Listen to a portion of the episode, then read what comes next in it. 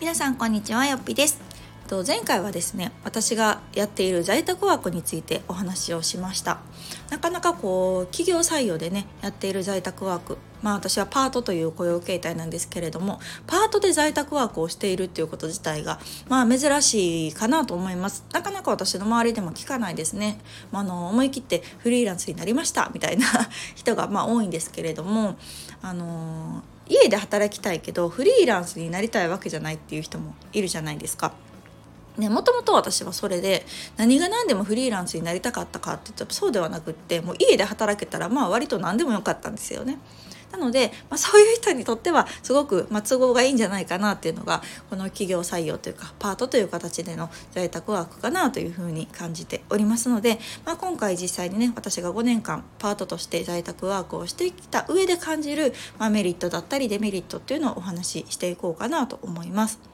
でメリットはですねやっぱり家で働けることです。もうこれが何よりのメリット。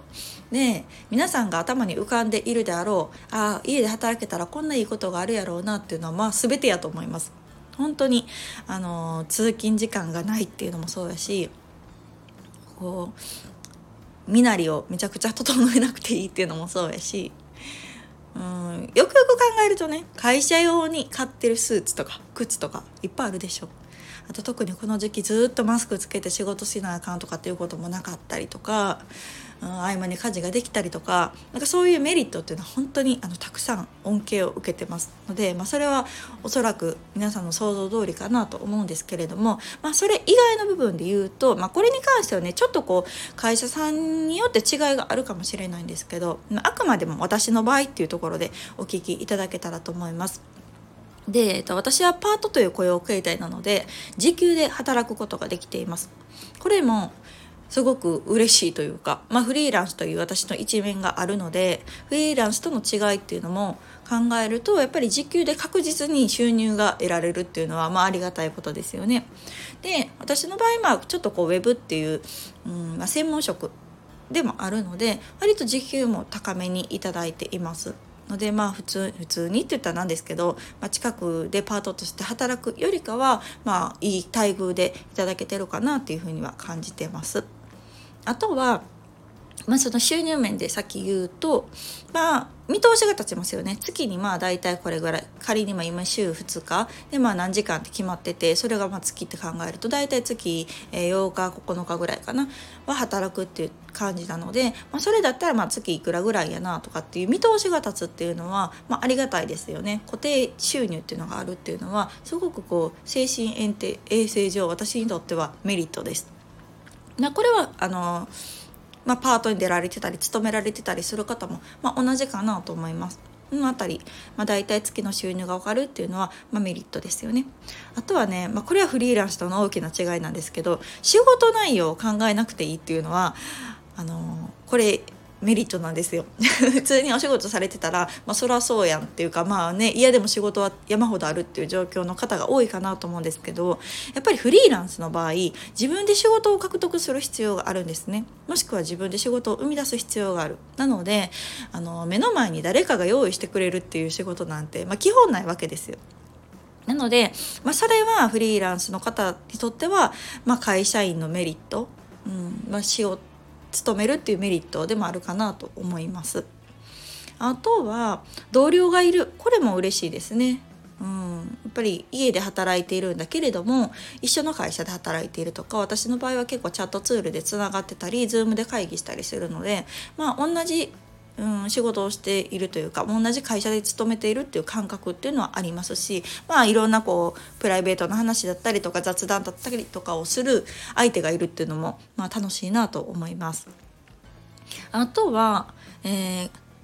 そう会社のお金でね勉強できたりしますよねこれもね会社員の人にとっては当たり前なんですけど、えーとまあ、会社にとってま必要と感じる、まあ、勉強会だったりとかあと研修とかにも参加させていただけたりするので、まあ、それが、まあ、特別自分でお金を出さなくてもできるっていうのはこれもねメリットですね。フリーランスはそういうわけにはいきません全部自分でね自分にとって必要なことは自分でお金を出さないといけないので、まあ、こういうのも、まあ、ありがたいなと感じてます。あとは、えー、仕事の規模で言うと、まあ、これはねうーんまあ、人によるかもしれないですけどやっぱり会社規模の仕事ができるっていうのは大きいですね。どうしてもこう個人で仕事をするっていうと対個人だったりするんですけど会社の場合は対会社だったりうーん割とこう個人ではお仕事がしにくい。個人では受けさせてもらえないような大きなお仕事っていうのを経験させてもらったりするので、まあ、この会社でねやった経験が、ま、自分の仕事に生きたりもしますので、まあ、そういうことができるっていうのもいいなと思います。ので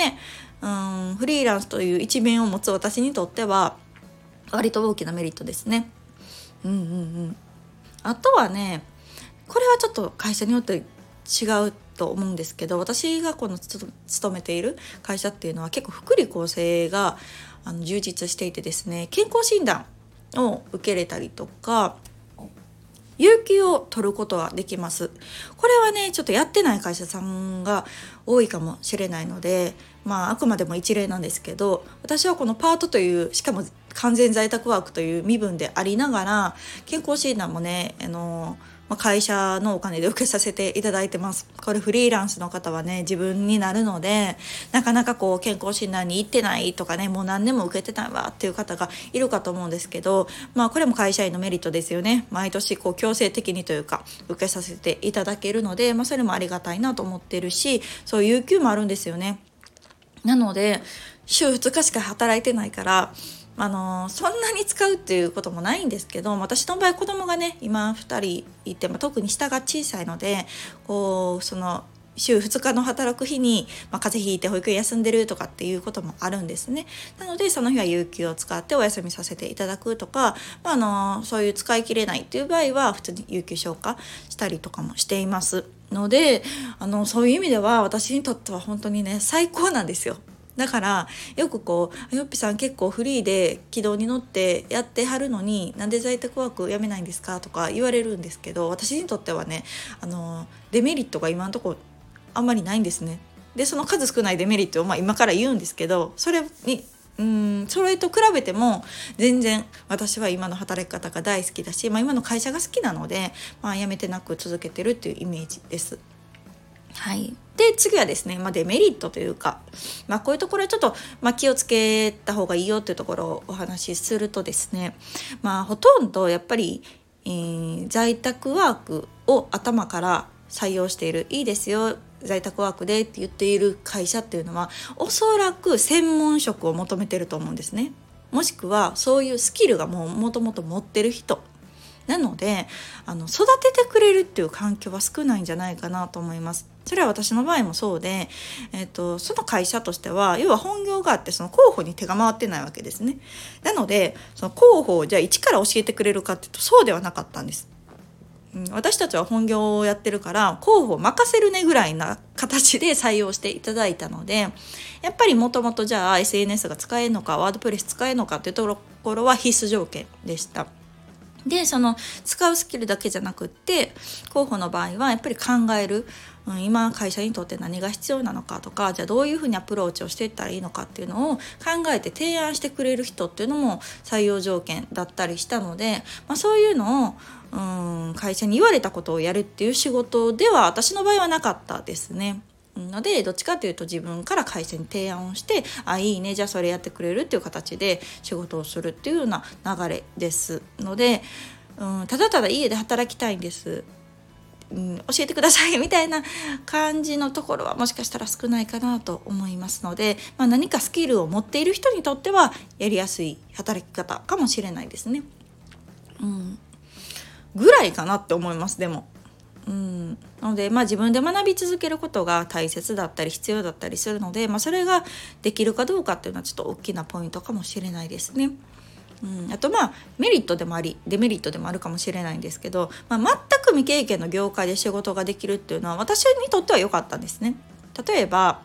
えー、今私が働いてる企業の、まあ、メインのお仕事っていうのは私が全く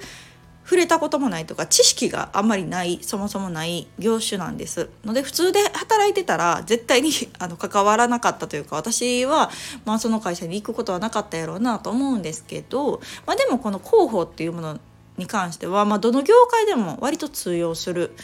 あのスキルかなと思います。ホームページ持ってない会社ってもう今ほとんどないですよね。うん、なのでそういう意味ではこの候補とあったりとかこのワードプレスのスキルを持っているっていうのは大きな強みだったなと思うし、まあ、いいところとしてはその業界に縛られることなく働けるので、まあ、窓口がすごく多いかなと思います。いろんな会社で働ける可能性があるかなっていうところが、まあ、いいところな反面、まあ、デメリットとしてはやっぱりその業界の仕事をじゃ全く知らなくていいかというとそうではないので多少なりとも私は勉強しましたねその業界に関して、まあ、最低限の知識だったりとか、まあ、知っておいた方が書けることとかねアプローチできることっていうのがあるので、まあ、そういうのもちょっとこう自分自身あの勉強するっていう必要はあるかなと思います。っていうような感じでしょうか。あのなかなかこの辺りね深い話っていうのはやっている人じゃないとわからない部分もあるしまあでも